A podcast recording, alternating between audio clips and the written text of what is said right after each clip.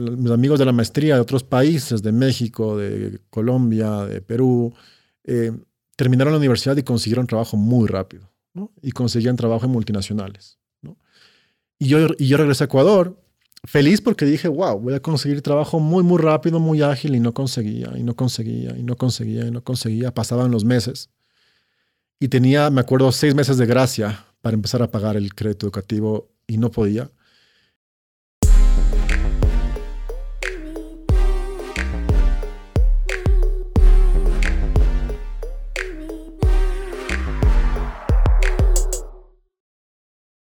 Hola a todos, ¿qué tal? Bienvenidos a un nuevo capítulo de Juego de Humanos. El día de hoy tenemos un gran invitado, Juan Carlos Rivadeneira, de TUL. Antes de presentarlo, primero quiero presentarles a mi co-host del día de hoy. ¿Cómo estás, Alejandra? Hola, ¿qué tal, Alexis? Juan Carlos, muchísimas gracias por otro capítulo de Juego de Humanos. Emocionada por conocer lo que es TUL y a Juan Carlos. Súper, listo. Para comenzar, Juan Carlos, primero, para la gente que no te conoce, ¿quién es Juan Carlos Rivadeneira? Bueno, primero, gracias por la, por la invitación, por este espacio. Eh, me da mucho gusto estar acá y compartir todo lo que es Tool eh, y también un poquito sobre, sobre mi persona, ¿no? Em, a ver, soy, soy, soy ecuatoriano, soy quiteño, em, digamos que muy apasionado por siempre por crear cosas, por descubrir cosas. Eh, siempre he pensado que el ser humano tiene que dejar una huella en este, en este planeta y una forma de hacerlo es creando algo nuevo, algo distinto, ¿no? Entonces, em, la tecnología siempre, siempre me apasionó, siempre me llamó mucho la atención todo esto. Y desde, y desde tempranas edades, digamos, de colegio, universidad, eh, siempre buscando crear emprendimientos, ¿no? Desde algo súper, súper, súper simple, como me acuerdo el primer emprendimiento fue hacer unas carreras de go-karts con los amigos del colegio, hicimos unos, unos torneos y cobrábamos inscripciones por esto. Em, y ahora, pues bueno, soy, soy, soy parte de esta gran compañía que es Tool, que está ya con presencia en, en cuatro países, creciendo muy, muy rápidamente y ha sido toda, toda una aventura de, de, emprender desde cosas propias, de startups propios, eh, fracasos también, por supuesto, altos y bajos, y por lo pronto con este gran reto ya a nivel regional. Qué locura. Bueno, en este espacio tratamos igual de conocerte un poco más a, ti, a los seres humanos que juegan este juego dentro del mundo de las de startups en el capítulo de, de hoy. Y, y todo ser humano tiene un contexto. Cuando nosotros vemos country manager, luego em, head global, es como, wow, hasta te achicas. ¿Cómo será? ¿Será un superhumano? ¿Qué hará? Pero son simples seres humanos que tienen emociones, sensaciones como todos los seres. Así que, y, que tienen un background y que todo hay un porqué y un trasfondo. Así que cuéntanos un poco más acerca de, ti, de tu historia, cómo, cómo comenzaste. Vámonos para, para atrás, tu infancia. ¿Qué recuerdas? ¿Qué sonidos, qué sabores, qué canciones se te vienen a la mente? A ver, eh, una familia de, dos hermanos, mi papá, mi mamá. Eh, ¿Pero eres el mayor o el menor? Yo soy el mayor, soy el mayor, la lleva mi hermana tres, tres años. Eh, mi papá muy apasionado por el fútbol. digamos, muy, muy, muy trabajadores los dos. recuerdo mucho de mi mamá, su gran pasión por, por el trabajo, por su profesión. Digamos que es de esas personas de las pocas personas que conozco que de verdad se ve y se siente que, que disfruta lo que hacen y que se realiza, ¿no? Entonces, recuerdo frases de mi mamá como que, como que no cambiaría esto por nada, em, haría este trabajo gratis, ¿no es cierto? Porque es algo que le encanta y le gusta y siempre he admirado mucho esa, esa, esa suerte, esa, esa actitud de mi mamá, ¿no? Em, y creo que, y creo que me, me ha marcado para tratar de buscar justamente cosas que me, que me gusten y de las que pueda disfrutar, ¿no? Más allá de altos y bajos, eh, creo que es, es, muy importante que uno esté a gusto, esté disfrutando con lo que hace, ¿no? Un poco simulando ese, ese mensaje que me había dejado mi, mi mamá. Eso, eso en cuanto ¿Creciste acá en Quito?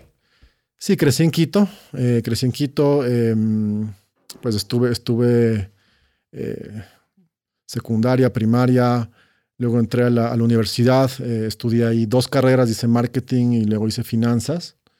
Em, un poco quería hacer algo más holístico dentro de administración de empresas. Eh, siempre me llamó, como decía, la, la, atención un poco este tema de negocios, de hacer, de hacer cosas distintas, de emprender. Em, me gradué y al día siguiente me acuerdo que conseguí trabajo. Fue una cosa bastante, bastante rara porque uno siempre decía, pucha, eh, me gradúo y ahora, ¿qué hago, no? Y la verdad es que tuve, tuve una suerte de que, de que encontré rápido trabajo. Eh, también ahí debo reconocer de que antes de graduarme sí ya empecé una búsqueda, ¿no? Ya, ya empecé a buscar. Eh, y creo que siempre me he caracterizado por, por tratar de anticiparme a las cosas y de, y de, planificar, ¿no? De, de, tomar acción y que no sea como que a último momento todo. Entonces, encontré trabajo y lo raro de todo esto es que era una empresa, era una empresa familiar, eh, una empresa familiar, comercial, y estaba en esta transformación un poco hacia lo, hacia lo corporativo y buscaba un gerente marketing, ¿no? Y entré como gerente marketing. Claro, tenía cero experiencia como gerente de marketing, cero experiencia en marketing, recién graduado. Y sí fue un shock bastante fuerte de que, oye, tienes una responsabilidad súper grande, ¿no? Entonces, em, un, poco, un poco siguiendo ese ejemplo de mis, de mis, de mis padres que comenté hace un momento, em, una, una, una, cosa que siempre me ha inculcado es, oye, eh, toma todo como un reto y antes de, de, sentir miedo, mejor dicho, antes de, dejarte llevar por el miedo y renunciar, mejor siga adelante y prueba cómo va, cómo va este reto, ¿no? Así que al momento, en, ese momento es como que, pucha, o sea, gerente de marketing, tenía, eh, no sé, 22 años, sin experiencia laboral, un reto grande. Se me pasó por la cabeza renunciar, pero claro, me acordé de todo esto y dije, bueno, vamos para adelante y veamos cómo sacamos de esto, ¿no?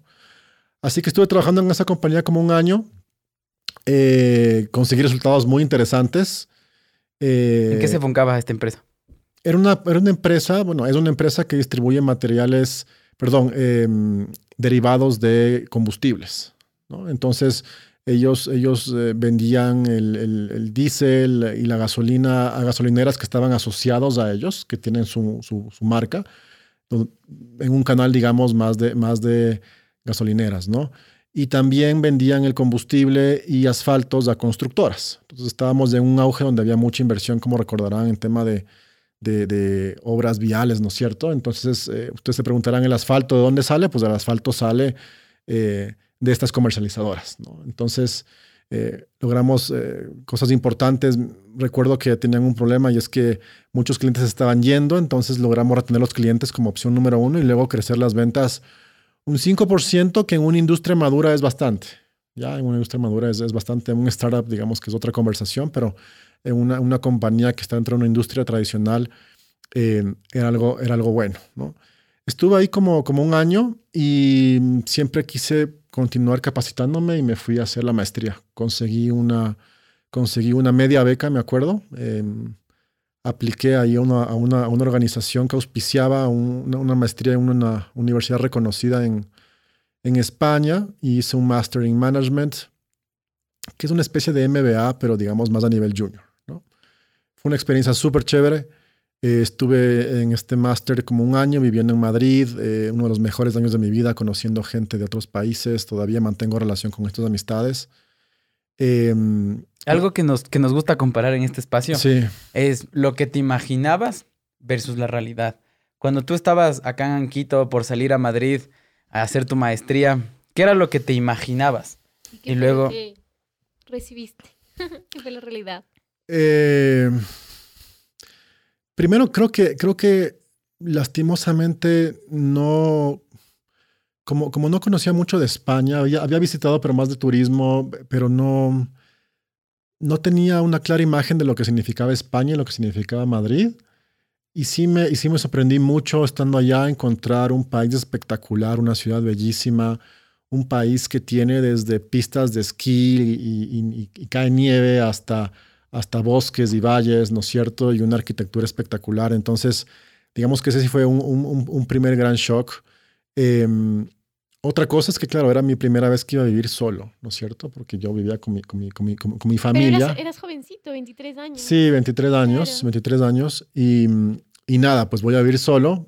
Y, y claro, eh, sí imaginaba algo, algo bastante sufrido, la, eh, la, verdad, pero, pero me encontré con que me acoplo muy bien y soy muy independiente, ¿no? Eh, esa experiencia me sirvió para darme cuenta de que, de que por sí solo puedo, puedo puedo valerme rápidamente y, llegaba un punto en que hasta me sentía medio mal porque parecía como que no le extrañaba mucho a mi familia porque no los llamaba, no, no, no, no pasaba nada y recuerdo que mi mamá me decía, bueno, eh, tranquilo porque sé que si no me llamas sé que estás bien, ¿no? Que estás disfrutando. Sería peor si me estás llamando, ¿no? Entonces, Em, digamos que ese fue un, cambio que también me fui, me fui dando cuenta.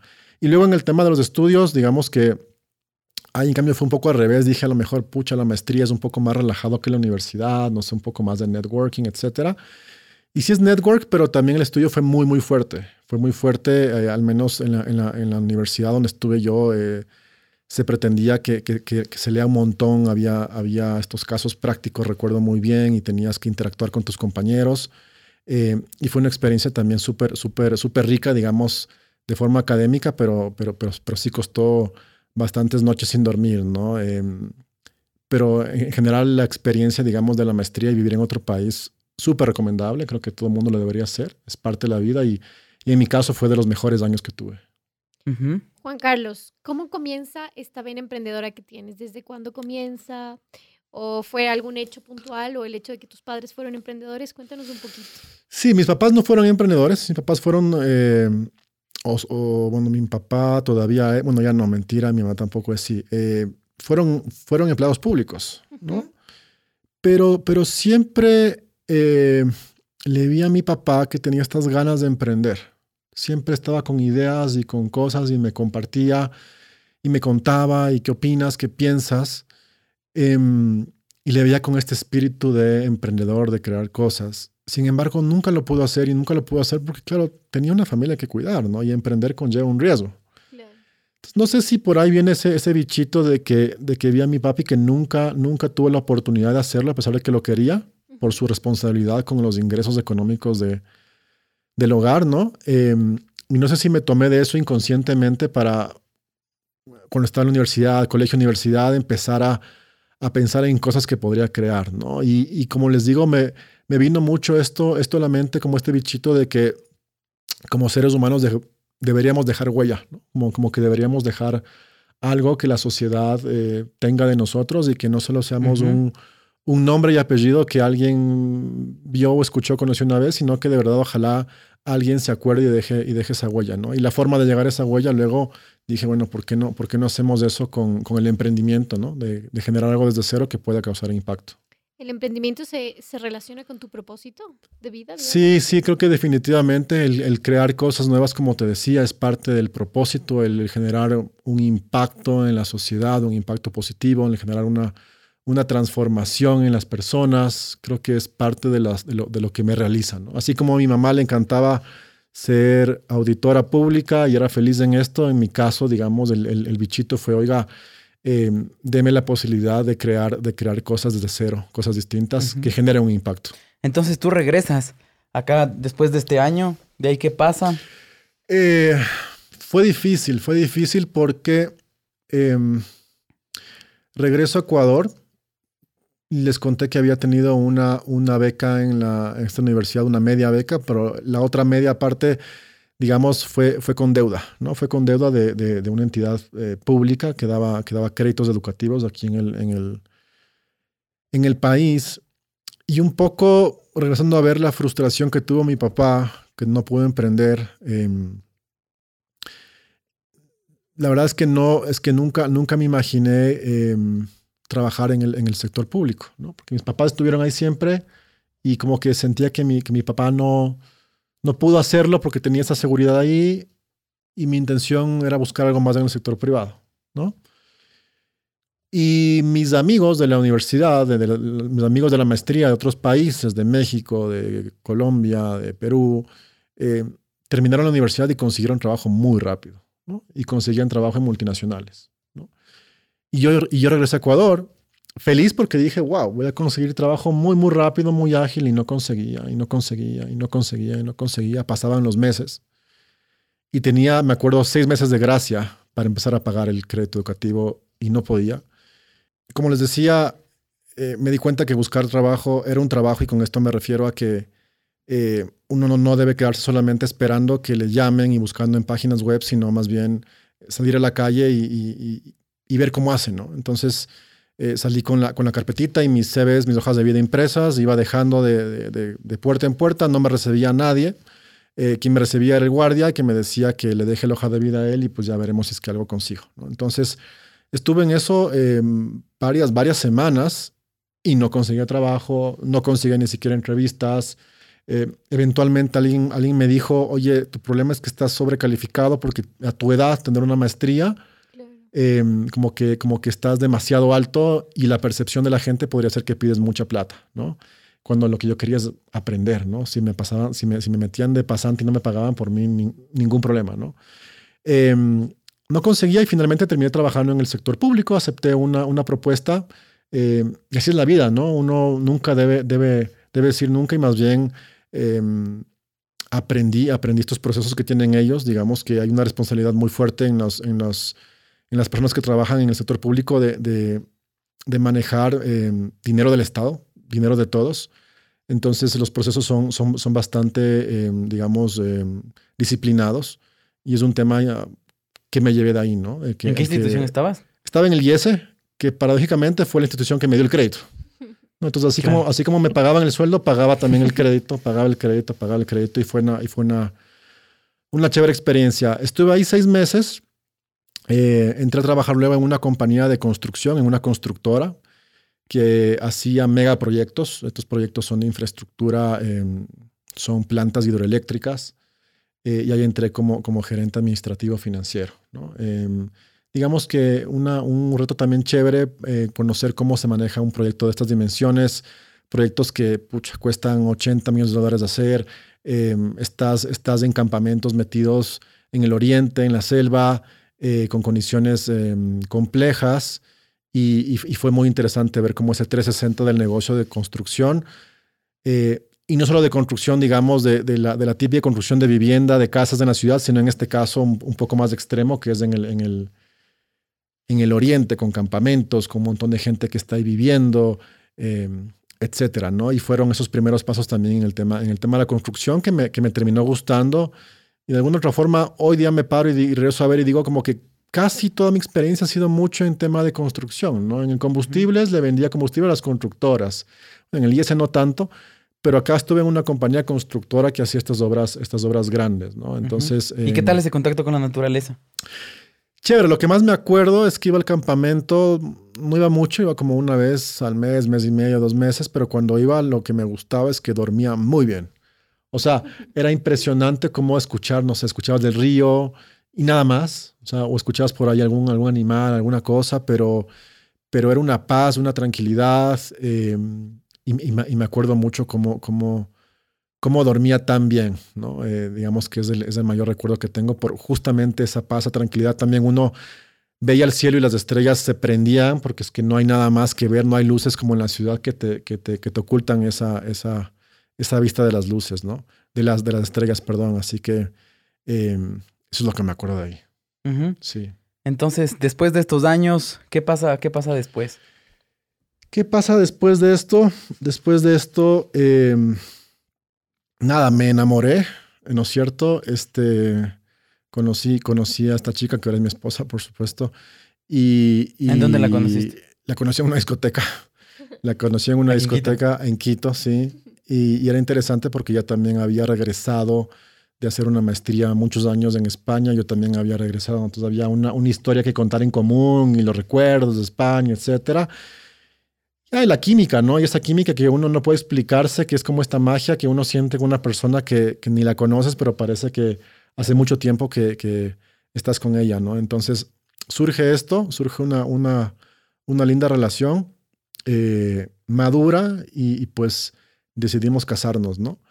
Em, me casé, seguía trabajando en esta compañía, en esta empresa constructora y me acordé de mi papá otra vez. Me acordé de mi papá y de mi, de mi idea de emprender siempre, ¿no?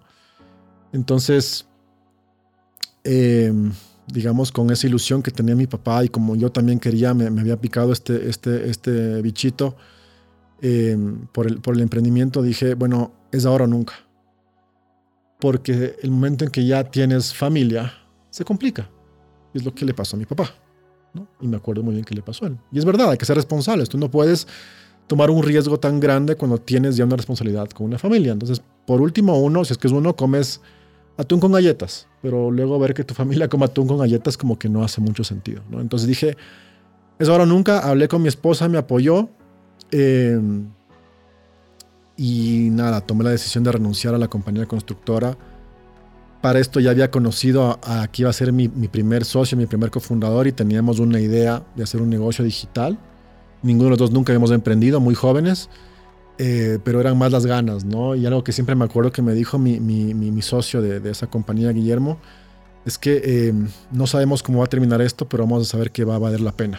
¿no? O sea, de alguna forma, como que, como que todo este viaje va, va a valer la pena. Y así arranca, digamos, este, este, esta, esta etapa ya de emprendimiento mía como, como tal. ¿no? Hasta ahí digamos que tenía esta ilusión y había trabajado para otras personas y para el Estado. Fue muy interesante la experiencia porque recibimos, me acuerdo, capital de, de, de inversionistas. Era de, los, de las primeras startups que había, digamos, en esta década de los, de los 2000. ¿En eh, qué año más o menos estamos Ah, hablando? esto era 2010, 11, no, 2013 más o menos, 14, 13, 14. Eh, Ecuador siempre ha estado un poco atrás, ¿no? Entonces ya, ya en Colombia, Perú, Chile, Argentina tenían sus, sus compañías, sus startups grandes. Ecuador todavía no, no había mucho.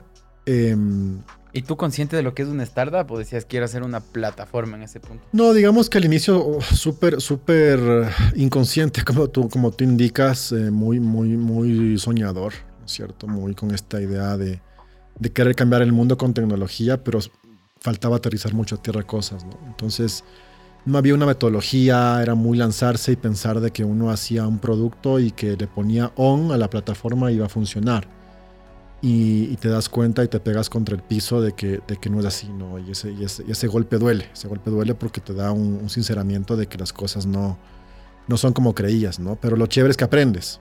Finalmente el tema de, el tema de emprender es caerse, alzar la frente y, aprender y luego eh, poner en marcha cosas con ese aprendizaje. Entonces, eh, fuimos parte de un, de un, programa de aceleración de una, de una aceleradora local, fue, la, fue el primer programa que hubo, entonces fue también chévere porque como, como, que conocimos a los, a los actores del ecosistema que recién estaba como que naciendo, estaba empezando a madurar un poquito. Eh, se, hizo, se hizo un gran network con gente y, y, con, y, con, amigos que todavía se mantienen hasta ahora. Muchos tienen startups, muchos son inversionistas, eh, etcétera, ¿no? Entonces, eh, finalmente nos dimos cuenta que no, que no tomó tracción esta idea de negocio, ¿no? No, no tomó mucha tracción. Eh, si bien es cierto para los que, para los que venden los, materiales, los, los, productos era, era atractivo, para el que compraba no tanto, no, no tanto y ya, lo que nos dimos cuenta es que tenían cierta relación bastante, bastante estrecha ya el, el comprador con sus proveedores. ¿no?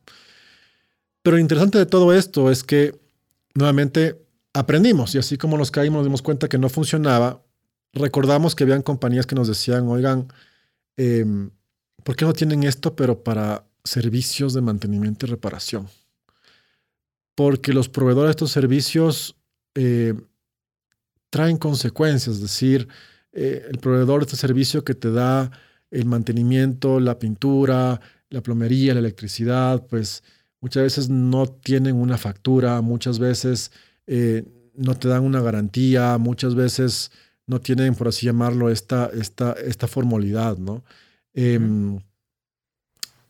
y cuando nos caímos con encuentrohoy.com nos dimos cuenta que por ahí no iba el camino.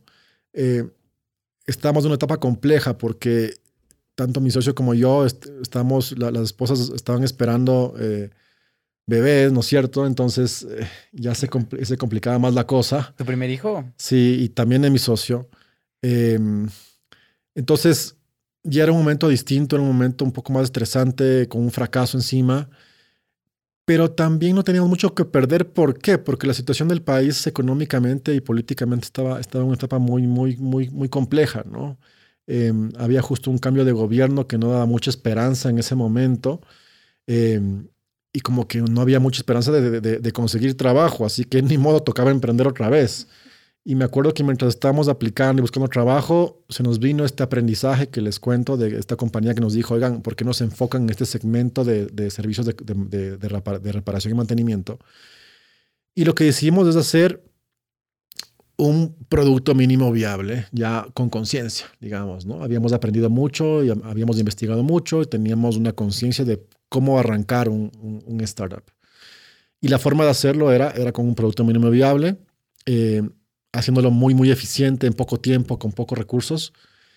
Y la verdad que fue un gran producto mínimo viable, porque en un día, me acuerdo, tuvimos esta idea de que, oye, ¿por qué no generamos una especie de plataforma de, economía colaborativa donde yo pida por una aplicación un servicio y viene un profesional y me hace un servicio de mantenimiento, ¿no? Esa era como que la idea. Entonces, ¿cómo hacemos algo más rápido? ¿Qué tal si creamos una landing page y hacemos como un flyer digital y mandamos por Facebook, por WhatsApp, etcétera, y lo vamos compartiendo y veamos qué pasa, ¿no?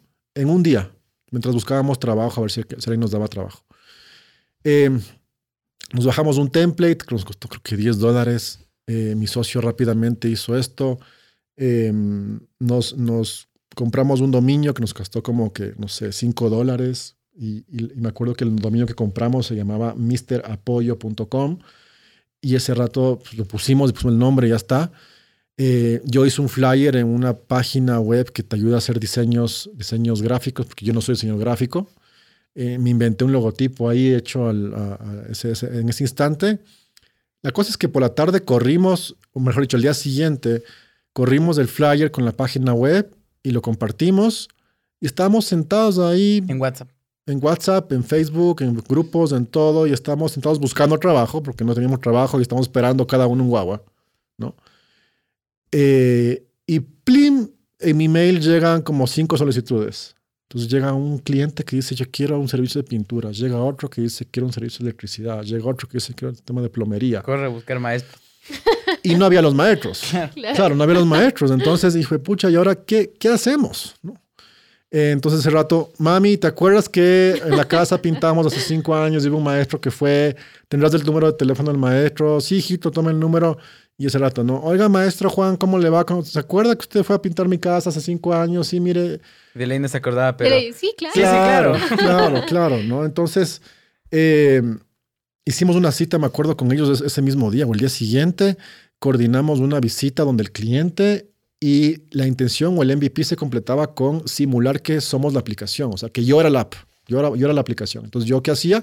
Yo era como un inspector, digamos, que estaba atrás del maestro y lo acompañaba y era el chofer del maestro porque él iba a recoger la casa, iba donde, donde, donde la persona y la acompañaba. Y la misión de ese MVP era observar y escuchar, básicamente. O sea, era estar atrás y entender cómo hacen ese proceso ellos, entender cómo funcionaba ese proceso, cuál puede ser la oportunidad de mejora, cuáles eran nuestros pain points, etcétera, y entender cómo funcionaba todo esto. Y ya con esa predisposición.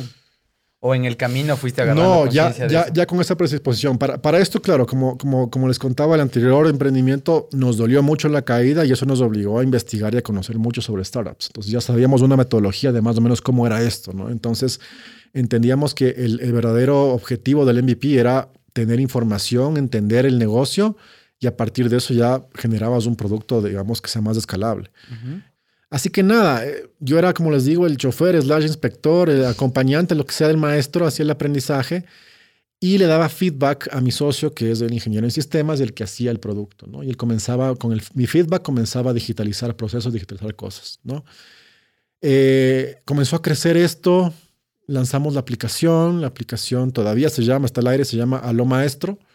Eh, y, digamos que teníamos un crecimiento mensual interesante, no invertíamos en publicidad, la gente nos recomendaba, eh, era, era, algo muy orgánico y muy, muy lindo ver, crecimos en el equipo también, eh, nos dimos cuenta como que teníamos que hacer un, un, proceso de selección muy bueno de los maestros, ¿no es cierto? Porque esa era la cara de, de nosotros frente al cliente y había un discurso donde el maestro se presentaba, entre otras cosas, ¿no? Entonces, eh, fue, fue, una etapa súper, súper chévere, súper linda. Levantamos también capital, levantamos capital nuevamente. ¿Fondos eh, o ángeles? No, ángeles, ángeles, ángeles. Eh, inversores ángeles ecuatorianos que, digamos, que, que, que, confiaron en nosotros. Fue una etapa súper chévere. Luego fuimos parte de un proceso de aceleración de startups en Puerto Rico. Estuvimos ahí cerca de tres meses compartiendo con gente de, de, de, de otras partes, otros emprendedores.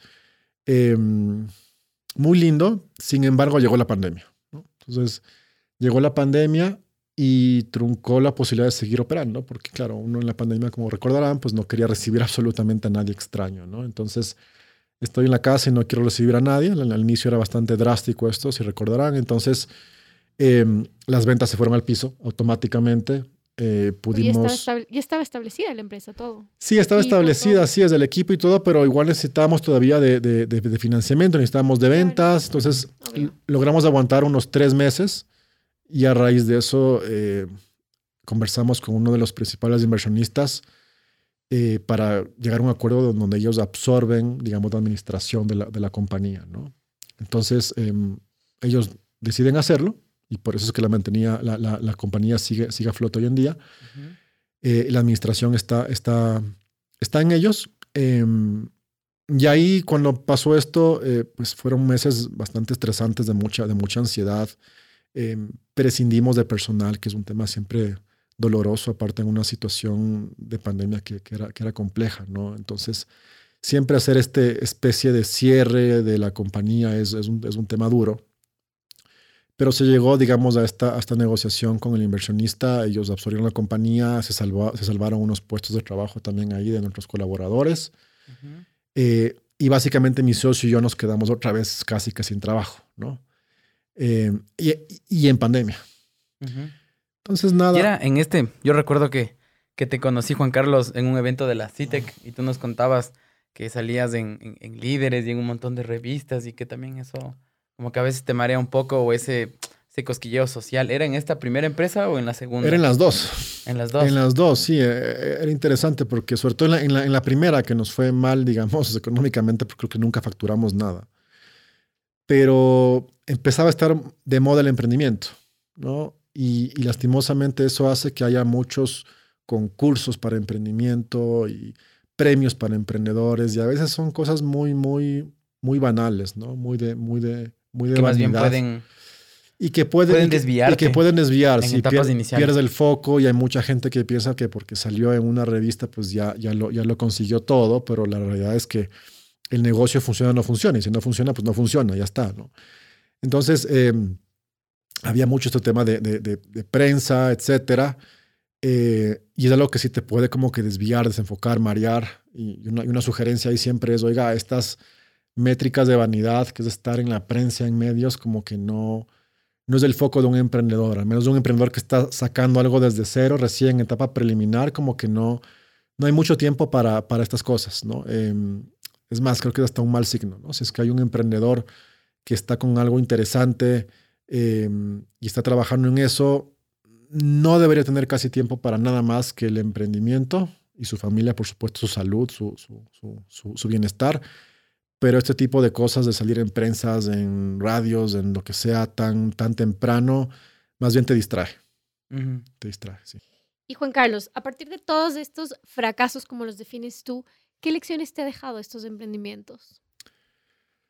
Digamos que muchísimas cosas, pero una de ellas es que uno tiene que, tiene, tiene que empaparse muy bien de cuál es ese camino y la metodología para, para emprender. Eh, eh, uno tiene que ser responsable con uno mismo y con su familia de que, de que no puede lanzarse a la aventura por, por, porque sí, ¿no? que, que, debe haber un, un, una planificación previa, o al menos tener clara cuáles son los pasos para, para hacer un startup. Eh, hoy en día ya muchas compañías han pasado por procesos de aceleración, incubación, entonces hay una metodología que está planteada, eh, que está, digámoslo así, validada.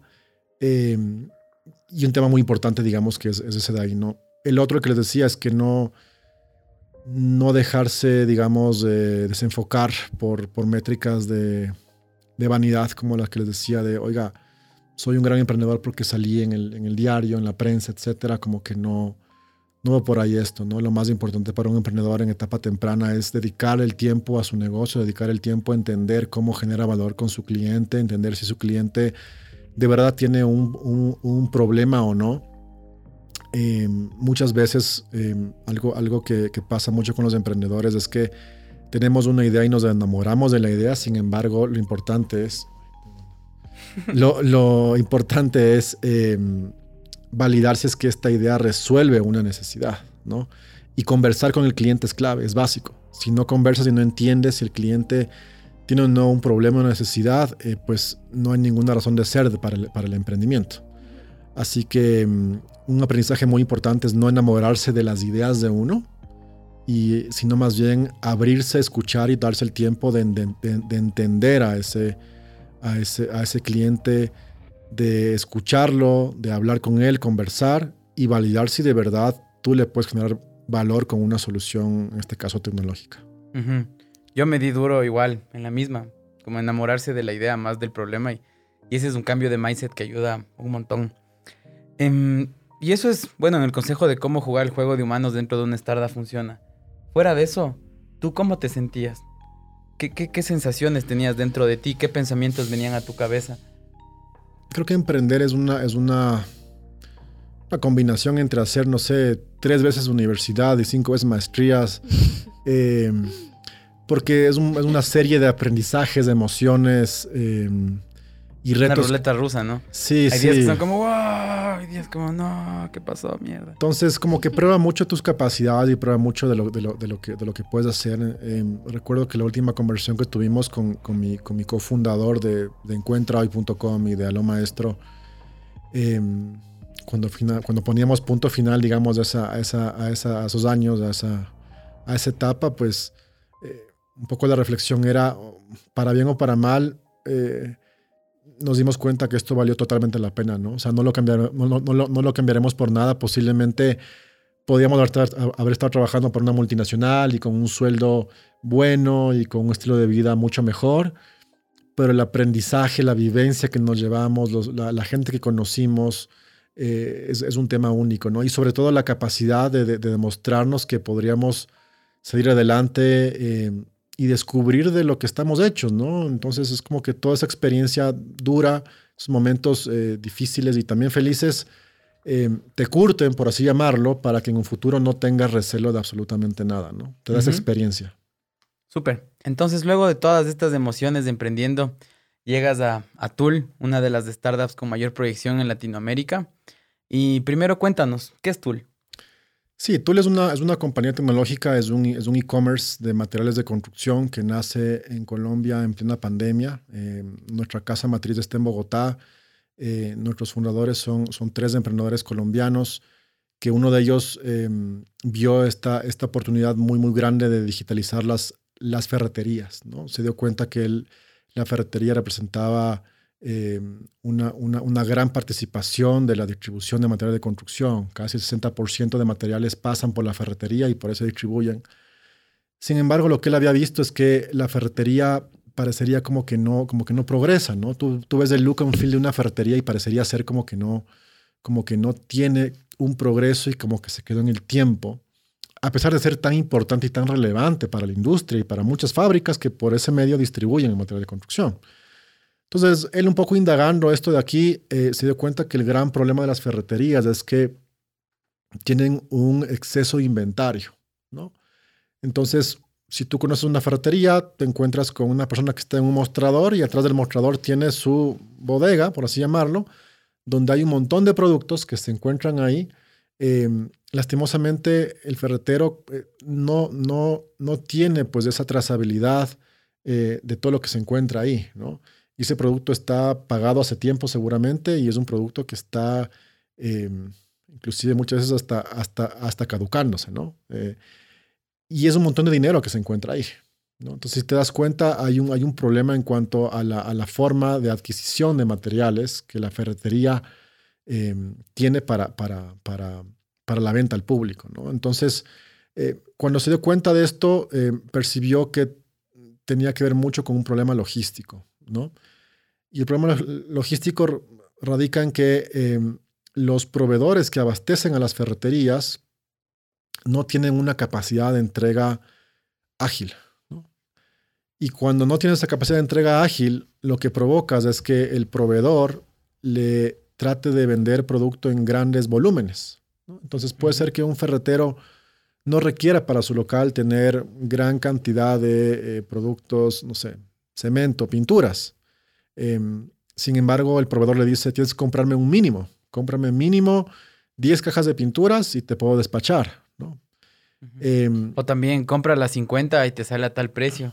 Y a veces te dejas de engañar por ese descuento y compras en volumen innecesario, ¿no? Correcto, pero, pero en este caso ni siquiera había esa posibilidad porque, porque por, por la complejidad logística, el proveedor tiene que garantizar pedidos mínimos, ¿no? O sea, hay que entender que el, el, el, proveedor tiene una flota y esa flota debe tratar de ser eficiente y la única forma de ser eficiente es que vaya repleta. Y para que vaya repleta tengo que ofrecer o, colocar una gran cantidad de, volumen de productos en la, en la ferretería. ¿no? Entonces, ese es el motivo por el que el ferretero se abastece con demasiadas cantidades de, volumen. Y tiene otra consecuencia esto y es que eso da origen al crédito.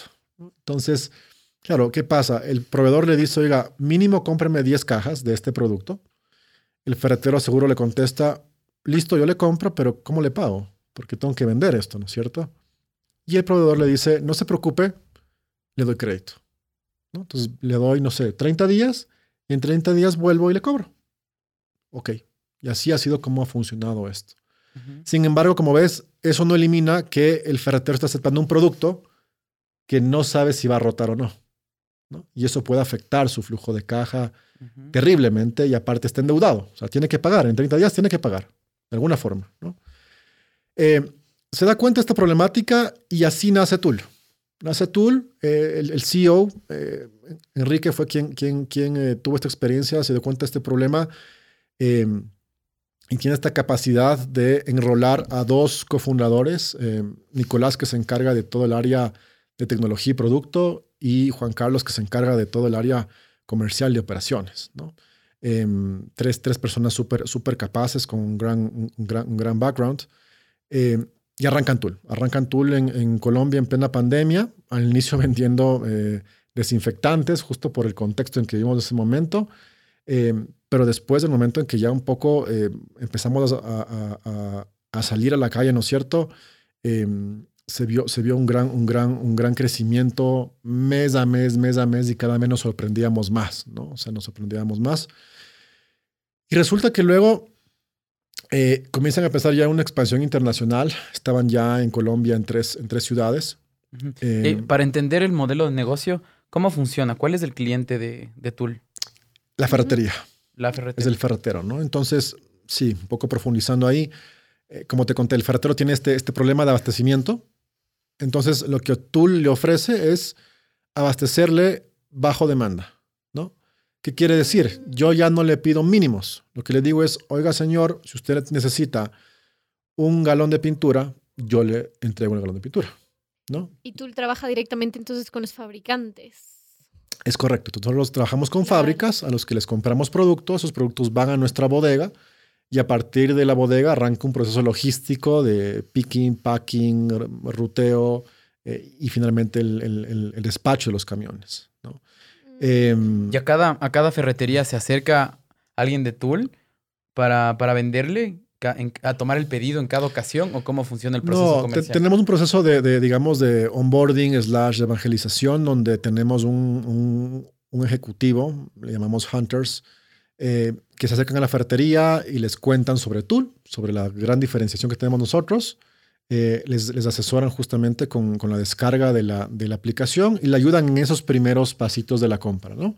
Eh, ¿Con miras a qué? Con miras a que el cliente sea autónomo y que sepa cómo usar la aplicación y que sepa cómo hacer los pedidos eh, y utilizarla perfectamente, ¿no? Entonces, sí hay la asesoría, digamos, de un, de un hunter, de una persona que hace ese onboarding durante las primeras órdenes y luego ya lo deja, lo deja solo porque es autónomo, ¿no? Por la aplicación, puede hacer absolutamente todo. ¿Y lo hacen? todo por la aplicación o si hay un recordatorio y hay personas visitando clientes? Eh, a ver, hay, juega un papel fundamental el, el, aprovechar la aplicación en cuanto a notificaciones push y mensajes y, y todo lo que es marketing digital, ¿no? Entonces, em, pues tratamos que los ferreteros siempre estén al día en las promociones que tenemos, siempre conozcan y sepan por, por notificaciones el producto nuevo que ingresa y de esa forma mantenerlos siempre en el, en el ritmo y que, y que, abran su aplicación, que es una aplicación, ¿no? Obviamente hacemos visitas, digamos, recurrentes a los, a los ferreteros para, para un poco hacer eh, activaciones de trade, marketing cuando, cuando, cuando es pertinente y también recordarles, asesorarles algunas cosas, pero la intención siempre es que el cliente sea autónomo. Claro, claro, porque totalmente. Hablaba con una empresa de retail de alimentos que trabajaba con tiendas y, y este era uno de los desafíos más grandes que, vuelvan a utilizar y que lo hagan autónomamente versus toda la costumbre y más allá del producto de este fit cultural, de, que la gente está acostumbrada a que, a que en la tienda llegue y le tomen el pedido y le digan qué pedir. Así que ese es un desafío bastante interesante. Ahora sí, cuéntanos cómo, cómo llegas a Tul. Entonces, eh, como les decía, los, fundadores comienzan a crecer en, Colombia, estaban en tres, en tres ciudades. La compañía tenía más o menos 100, 100, 100 colaboradores y comienzan a ver a Ecuador como un, como un país que les podría, que les podría significar ese, ese, ese primer pasito en la expansión. ¿no? Em, yo justamente me acuerdo luego de, de, a lo maestro, estuve una, una, una, semana en la playa y tuve la fortuna de que por un contacto en común que tenemos con uno de los fundadores, em, me enteré que tú le estabas buscando un country manager. Em, apliqué y la verdad que todo fue muy, muy fácil. Hubo nuevamente esta química que se dio ¿no es cierto? Eh, tuve primero una entrevista, me acuerdo, con alguien de, recursos humanos, luego con la cabeza de recursos humanos, eh, después hablé con el CEO y luego hablé con los fundadores y en cuestión de cuatro reuniones en menos de dos semanas ya estaba dentro, ¿no?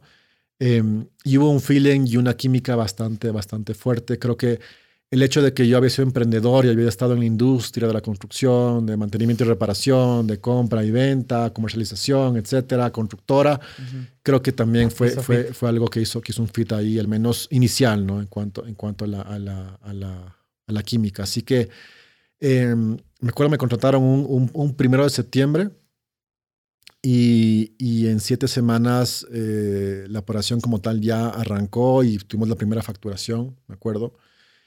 Y a raíz de eso, pues imagínate, nosotros éramos, éramos em, creo que cinco personas, dos personas en la bodega, perdón, seis, dos en la bodega, em, tres comerciales y yo.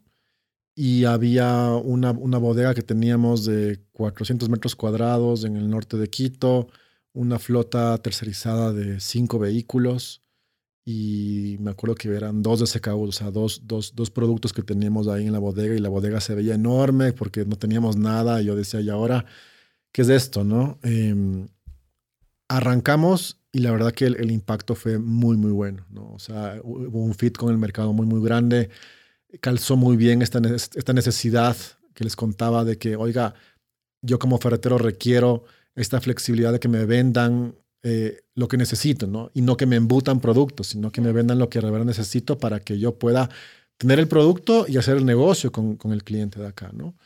Entonces, em, hace un fit súper grande eh, y ha pasado año, año y medio de, de eso. Hoy día en Ecuador, eh, les conté que hace año y medio éramos cinco personas o seis personas. Hoy día somos, estamos llegando a las 250 personas en Ecuador. Tenemos operación en dos bodegas, una aquí en Guayaquil, eh, más de 5.000 metros cuadrados en, bodegas, eh, más de 80 camiones salen todos los días con productos de cada una de las bodegas, distribuimos a ocho provincias del Ecuador y continuamos con la expansión en el país hacia además, hacia, hacia incrementar la cobertura. Eh, posiblemente se venga una bodega más en, otro, en otra zona estratégica, estamos todavía en un análisis de eso. Entonces, Em, fue muy chévere lo de, lo, de, lo, de, lo de Ecuador. Yo fui country manager hasta, hasta el pasado diciembre. Y fue muy chévere porque digamos que logré eh, digamos, replicar las buenas prácticas o, el aprendizaje que había recibido de las, de las, de las, de las caídas que tuve como, como emprendedor. ¿no? Fue súper chévere eh, implementar y, y, ejecutar todo eso y armar ese, ese equipo que lo, que lo ha dado todo por, por generar lo que, lo que hoy estamos viviendo. Cuéntanos cuáles son los retos de la industria que tú lo ves ahora de forma global. Eh, en los nuevos países, ¿cuántos países estás llevando ahora? A ver, estamos operando en Colombia, Ecuador, México y muy pronto en Brasil. El equipo de Brasil está prácticamente listo para arrancar. Eh, eh, yo creería que en cuestión de unas dos, tres semanas estaremos, estaremos ya ya al aire con Brasil, que es, un hito muy importante para nosotros. Eh, igual México, en México arrancamos hace, hace, casi un año, va a ser pronto. Eh, Súper contentos también con, con, con, ese desarrollo, ¿no?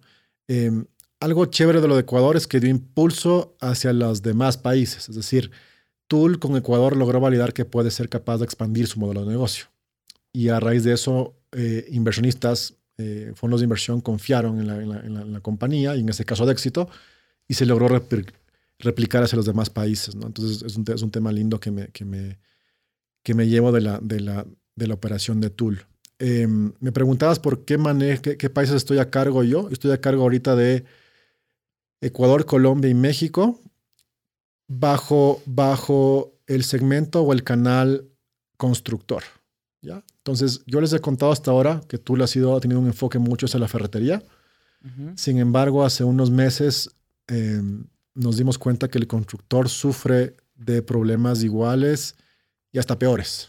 ¿no? Entonces nos dimos cuenta que así como el ferretero se abastece y tiene problemas, el constructor también se abastece de materiales de estos distribuidores, grandes mayoristas, pero también tiene problemas logísticos, ¿no? Como le pasaba al ferretero, también le pasa al constructor. Y esos problemas en el caso del constructor pueden ser eh, hasta más graves, como les digo, porque, claro, un constructor contrata a gente y, les paga, paga a, los, a los obreros, a los maestros, ¿no es cierto? Eh, y cada día que pasa, paga ¿no? a contratistas. Y si no tienen el material, eh, es tiempo perdido, es tiempo muerto que, que básicamente la gente está parada sin hacer nada, ¿no? Y es, y es, es terrible, es, terrible porque estás dejando de, de, de, aprovechar ese, esa inversión que estás haciendo. Y a veces falta algo. como siempre falta algo. Siempre, falta, siempre falta algo, ¿no? Y siempre hay urgencias y siempre eh, alguien se olvidó de pedir algo, ¿no? Entonces, eh, tienes toda esa urgencia por abastecer al, al, proyecto de la construcción cuanto antes, pero no, no, no hay un proveedor que te da ese servicio tan ágil que estás buscando, ¿no?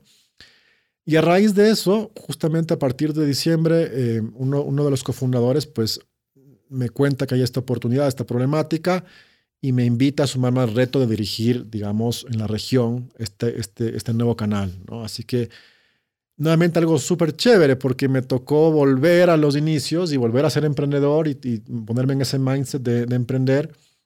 Em, e incluso desaprender un poquito de lo que ya había hecho en ferretería para meterme a conocer un nuevo cliente que es el constructor. ¿no? Y arrancamos tal cual por la metodología que les dije hace un momento y es, oiga, vamos a la calle, vamos a las obras, conozcamos al cliente, quién es el constructor, ¿no? quién está involucrado ahí. Y nos dimos cuenta que efectivamente hay esta problemática que les conté, nos dimos cuenta que hay varios actores en el proceso de compras de una constructora y cuáles son los problemas que tienen cada uno de ellos. Eh, y estuvimos entre diciembre y enero haciendo este, este research y esta planeación estratégica. Y a partir de febrero, digamos, ya desplegamos el plan de go-to-market en los tres países. Eh, contratamos contratamos eh, colaboradores que están ejecutando esto y estamos muy contentos, a pesar de que todavía tenemos unos, unos pocos meses de operación. Estamos viendo resultados positivos, tenemos un crecimiento interesante, las proyecciones son bastante buenas. Así que em, sí, por ahora súper contentos con este nuevo canal. Eh, atender al, al, al, al, constructor es un nuevo reto. Eh, hay un fit muy interesante con la propuesta de valor nuestra. Y como te digo, los, los, los, los, los primeros resultados están siendo bastante positivos. Juan Carlos, hablando en tema de logística y de tiempos, ¿cuánto tiempo se demora cuando un constructor, bueno, hablamos de los ferroteros, que es el primer servicio, digamos, ¿cuánto tiempo se demora desde que pide hasta que se le entrega? Ok, antes de responderte, te cuento un poco cómo es la industria. ¿no? La industria normalmente se demora entre 3 a 5 días desde que pides. Okay. Y, y, lo que provoca, curiosamente, en el constructor, si quieres hablamos de, de ahí del constructor, es que se abastece de más. Claro. ¿no? Entonces lo que hace es comprar más, porque ya sabe que no tiene una respuesta tan rápida, entonces compra un poquito más. Pero eso es malo, eso es malo porque hay riesgos. Entonces tienes, tienes una, una bodega que no deberías tener en un proyecto, una bodega de construcción, y está el material ahí, ¿no? Entonces el material dependiendo también se puede dañar, se puede oxidar, se puede, no sé, cae un aguacero, eh, puede haber también hurtos, quién sabe, ¿no es cierto? Eh, hay un riesgo que también... Costos extras también la bodega. Totalmente, ¿no? Entonces, em, los tiempos son, como te digo, entre 3 a 5 días. Nosotros estamos ofreciendo despachos en 24 horas y hoy en día ya despachos del mismo día. ¿no? Entonces, si es que un cliente hoy eh, ingresa una orden en la aplicación hasta las 11 de la mañana, 10 de la mañana, le entregamos en la tarde. ¿no? O como mucho al día siguiente. Entonces, la intención es, nosotros nos convertimos en esta bodega virtual, básicamente, donde, donde, ya, donde ya no tiene que tener la, bodega el, constructor, sino que em, tiene su bodega virtual que somos nosotros. ¿Y toda la tecnología de la logística, el sistema de inventarios, es propio? ¿Están creando su tecnología? Sí, sí. Cuando me preguntan sobre tecnología, aquí es importante em, entender que hay mucha gente que piensa erróneamente que la tecnología es la aplicación ¿no? Es la aplicación del cliente y la realidad es que tenemos... Hay toda una cadena de valor, ¿no? Cinco aplicaciones internas para todos los procesos que existen, ¿no? Hay un equipo de más de 100 desarrolladores que están en Bogotá, en Argentina, en Ecuador, en Colombia, eh, ¿no es cierto? Eh, y están trabajando todos los días para generar y mejorar la tecnología que tenemos. Así que la tecnología es propia, ¿no es cierto? Es una tecnología propia, son es, gente, son colaboradores nuestros que todos ya trabajan para, para, para, lograr estos objetivos en cuanto a mejorar el producto. Em, y actualmente seguimos buscando plazas, ¿no? Entonces, eh, estamos buscando como 50 plazas más eh, de, colaboradores que se unan y estamos poniéndole un foco a la inversión muy, muy fuerte en cuanto, en cuanto a, la, tecnología y a buscar desarrolladores, talento que quiera trabajar con nosotros. Hay muchísimo más detrás de toda una aplicación, ¿no? Totalmente. muchísimo todo lo que hay que pensar, el detalle que tienen que estar atentos. Sí, sí. O sea, solo para que te des una dimensión, eh, como les decía yo al inicio cuando entré en Tool y solo estaba en Colombia, eran 100 personas. Hoy, hoy día estamos llegando a los 1500. ¿no? Em, así que bueno. Y bueno, los retos que genera el mundo B2B, entre otras cosas, vamos a conversar luego de este primer corte comercial. Gracias a Warax Arte que lo hace real, y a Bow Company que nos permite estar el día de hoy acá. Expande tus límites y llega con tus productos a todo el país. Tus envíos y entregas a otro nivel. Ágil, rápido y seguro. La logística del futuro hoy. Bow te conecta. Envíos con propósito. Esto es Warax. Somos un grupo de cineastas, músicos, técnicos de sonido que conformamos este colectivo, así que si tienes un videoclip, si quieres hacer un video institucional, si quieres tener sonido para tu concierto, todo aquí en Warax. www.warax.art. Bueno, y qué chévere que justo estábamos conversando con Alexis, que haya gente que nos vea desde otros países, desde Brasil, Colombia, Perú. Esperamos que este podcast... España, Alemania, Estados Unidos. qué increíble, qué increíble. Estamos Esperamos que este podcast abra muchísimo más la mente de lo que es Ecuador, abra lo que es Ecuador y que podamos aprender muchísimo más. Y que vamos viendo distintas startups, creadores de contenido, gente que, que busca crear un mundo más humano, sostenible y colaborativo desde distintas aristas. Em, así que muy agradecidos de que haya gente de distintos lados que nos esté escuchando y tener a gente súper crack, que para mí hubo ese cambio de mindset cuando comencé a... A veces uno en el mundo del emprendimiento es muy solitario y cuando comienza a abrirte, a ir a eventos, escuchar a distintos mentores que te regalan ese tiempo y que te amplían tu visión y que eh, muy probablemente también hay ciertos pasos que, quizás ya no das a base de la experiencia de otras personas. Así que eso es lo que buscamos, tratar de inspirar y educar a través de las historias de, las personas. Y, bueno, mucha de la gente que nos escucha también está ingresando en este mundo B2B. y, es, es, otra cosa para la gente que un B2C es un business to customer cuando le vendes al cliente final y un B2B cuando estás vendiendo a otra empresa. ¿Cómo ha sido esta dinámica? Y cuéntame un poco más acerca primero del marketing. ¿Qué varía en, diferencia al mundo B2C? Varía, varía bastante y de hecho eh, te diría que en el, en el, B2B también hay, hay ramas, ¿no? Entonces, eh, si, te, si, te, si, te, si, se fijan en, en, Tool tenemos dos B2Bs, hay el B2B de ferretería y el B2B de eh, la constructora, ¿no es cierto? Sin embargo, el B2B de la constructora se parece más a un, a un, a un marketing enterprise, que se le llama usualmente, donde es un, es un marketing eh, un, poco, un poco más em, dedicado a indagar en cada proceso del, del, funnel de conversión o del, o del pipeline, ¿no es cierto?, de marketing que, que, que todos conocemos, ¿no? Te diría que el de la, el de la, de la ferretería em, es un proceso de, conversión o de adquisición mucho, mucho más ágil, mucho más ágil, no sé si por el tipo de cliente, el tipo de negocio, em, pero ha sido un reto para nosotros, digamos, ahorita eh, entender muy bien cómo, cómo hacer la adquisición de los clientes constructores, ¿no? Y entender de que eh, toma, toma, toma un poquito más de tiempo, ¿no? O sea, una, una compañía constructora eh, tiene una estructura un, poco más, un poco más fuerte, digamos, hay varios actores con los que debes interactuar. En cambio, en la ferretería, digamos que es el dueño de la ferretería y se acabó, entonces con una visita capaz de suficiente.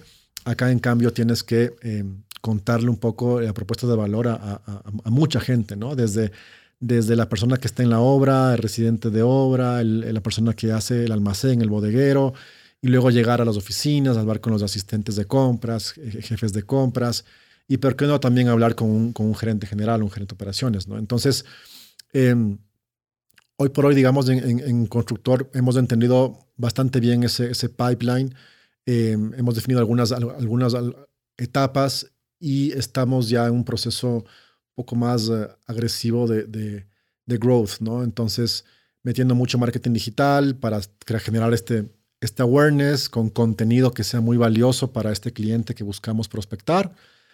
Una etapa de prospección donde la intención es conocer muy bien a ese cliente, entender qué tipo de proyecto tiene, cuáles son sus requerimientos, eh, cuál es el valor que ven tú o no, hacer una calificación de clientes y en la calificación también nosotros preguntarnos si estamos interesados o no en calificar ese cliente ¿no? y, en atender ese cliente, porque puede ser que sea un cliente que no nos interesa atenderlo porque no tiene expectativas con Tool eh, por X o Y motivo. Em, por suerte son la gran minoría y la gran mayoría más bien ve, ve, ve, ve ven Tool algo, algo súper valioso. Y finalmente ya eh, yendo a la, parte más baja del funnel, un tema, un tema de conversión, de negociación. Es un sector, el constructor, que necesita eh, facilidades de pago, buscan, buscan crédito para dinamizar mucho sus procesos administrativos, de pagos, ¿no es cierto?, proveedores. Así que sí ha sido como un, como, un, como un cambio, como una aventura distinta. El reto también de un poco desaprender lo que aplicábamos para ferretería y ahora aprender para constructores es, algo, es algo em, retador, pero también súper valioso. ¿no? Así que por lo pronto muy, muy enfocados en esa etapa de adquisición y conversión de los clientes constructores. ¿Tú en este punto crees que es mejor llegar e ir construyendo desde la en una organización de abajo hacia arriba antes que llegar directamente? ¿Crees que es un error en el, en el mundo enterprise muchas veces enfocarse directamente al CEO o, directamente a un ejecutivo y más bien como te escuchaba, ir, ir viendo desde la persona operativa que esté en esa parte del proceso hasta llegar al lado administrativo o, o al revés, ¿cómo lo ves? Creo que no hay una regla clara, creo que no es una ciencia exacta y es más bien como un arte, ¿no? Por así llamarlo. Entonces, puede ser cualquiera de los dos caminos. Em, el enfoque de ir desde, desde, desde el campo, digamos, hasta llegar a ese tomador de decisiones es práctico porque te permite entender con mayor cautela quién es la persona que toma la decisión y te permite prospectar muy bien y entender cuál es el contexto de esa compañía, ¿no? Porque tienes muchos actores que te van diciendo, vea, este, este proyecto está en esta etapa, está yendo bien, eh, hay otra persona que te da otra información y luego como que luego de hablar con tres personas dices, ok, el tomador de decisiones es este de acá, y el contexto de la compañía de este de aquí, por lo tanto voy a hacer el approach ya con un argumento, ¿no? Antes que llegar en frío. La prospección te sirve para, para generar un argumento y saber qué cosas vas a, a, vender o a decir dentro de tu pitch a ese, a ese cliente que es el tomador de decisiones, ¿no? Por otro lado, que ya es un poco el, el efecto eh, más, más escalable o más, o más digital, cuando tratas de llegar al tomador de decisión o buscar estos influenciadores o champions que se llaman usualmente, que son los que podrían decirle, vea, conocí Tool, le puede interesar, ¿no es cierto?, que te recomienden. Es una estrategia bastante distinta. Vamos llegando a la parte final de esta entrevista. Ha sido un placer tenerte en nuestro espacio. Um, hablamos ya un poco de, de, fracasos y tenemos esta parte de fucked up moments. Hay gente que nos escucha y quizás imagina como, wow, esa gente ya está hay más de 1500 personas, están facturando no sé qué, están en cuántos países, y uno se empieza a sentir más chiquito y más alejado de esa realidad.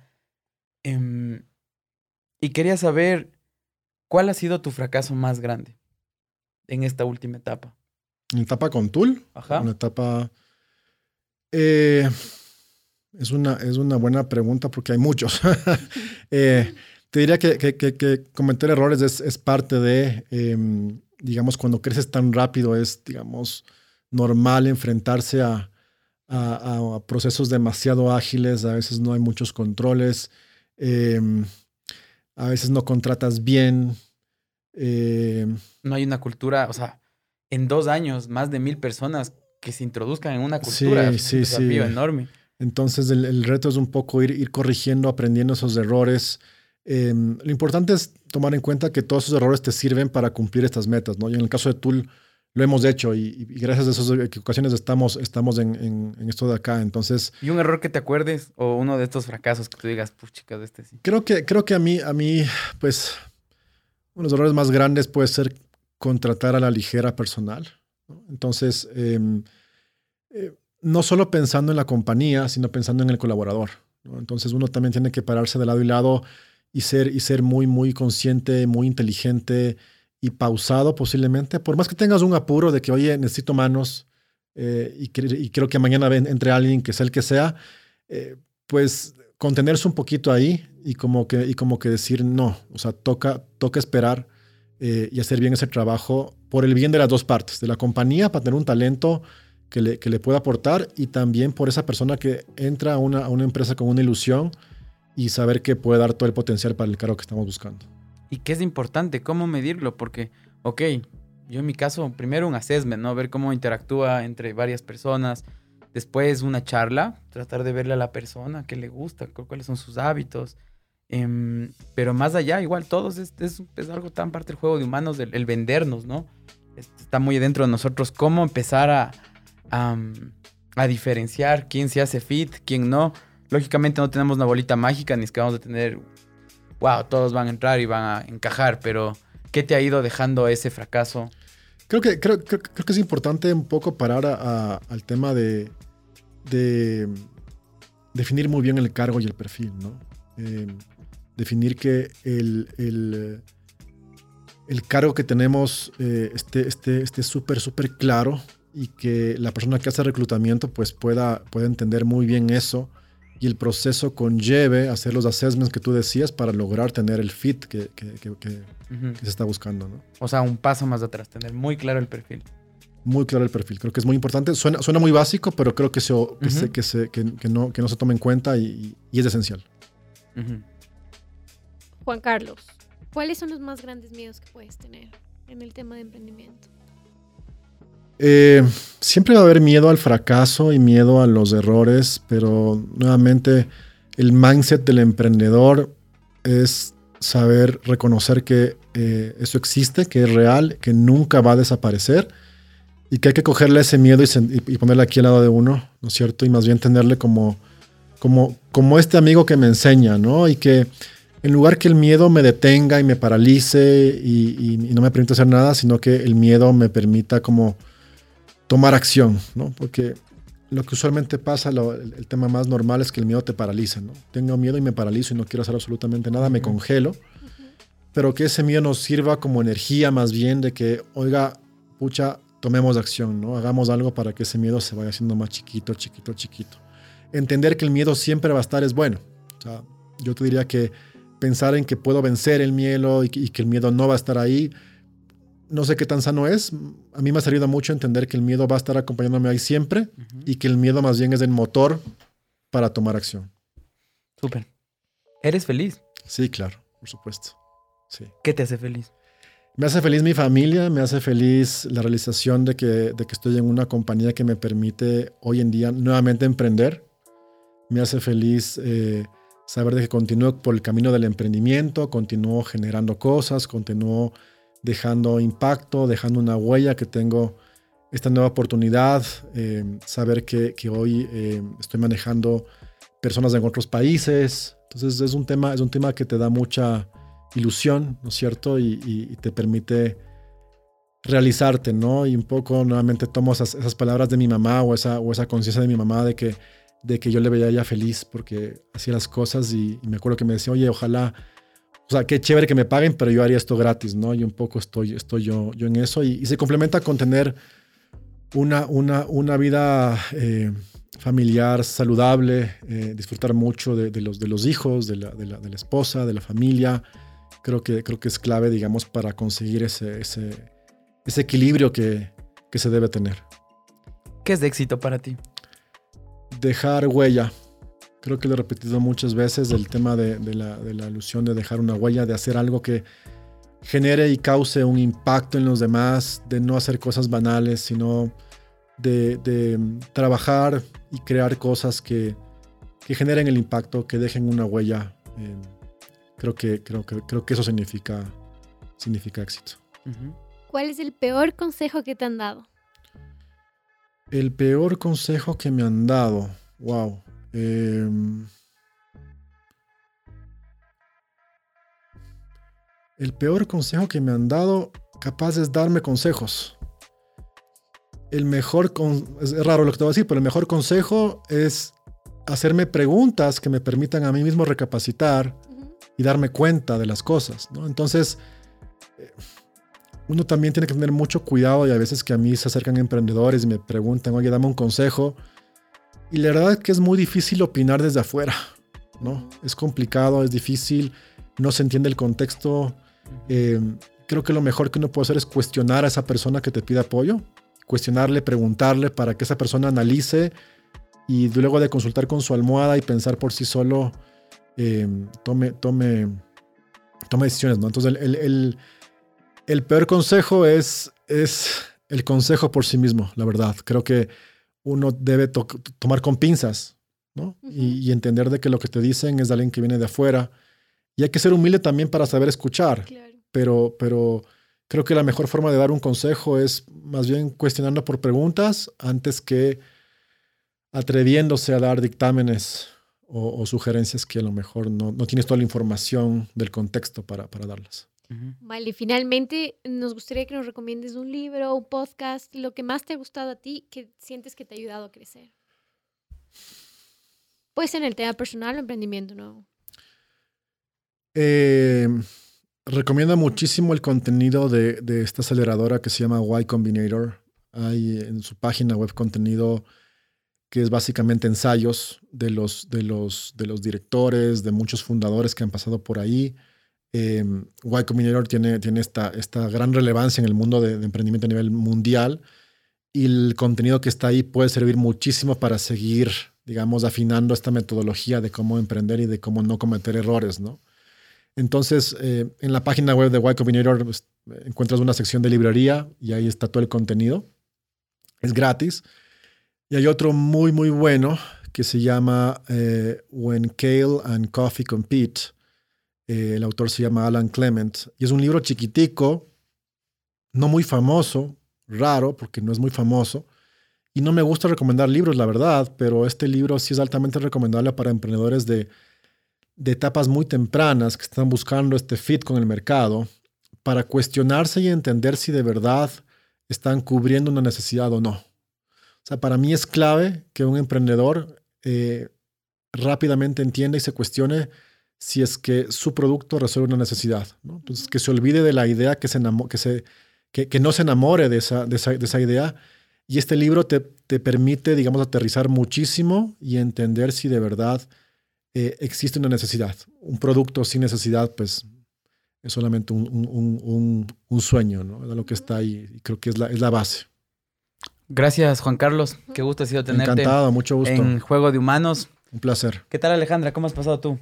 He aprendido muchísimo en esta hora y media, creo que hemos tenido, he aprendido muchísimo y nada, me ha dado muchas pautas para poder saber todo lo que viene detrás y entender, o sea, lo que me queda mucho de Juan Carlos y de tú es el hecho de que cubrieron esa necesidad y justo lo pensaba mientras hablaba Juan Carlos, como, ¿cómo, cómo eres de observador para entender esa necesidad que tenían eh, los, los ferreteros al, al tener un, un, storage ahí por muchísimo tiempo? Entonces, nada, observador, analizador y, y me queda, o sea, me queda mucho de esta conversación. Así que salgan a resolver problemas reales de la sociedad. Muchísimas gracias. Ha sido un placer tenerte acá. Encantado, mucho Les deseamos muchísimos éxitos a, a Tul en el futuro. Y pues que qué bien que seas feliz, que lo disfrutes, porque la vida va más allá del juego de humanos. Es correcto. Muchas gracias a todos. Esto fue Juego de Humanos.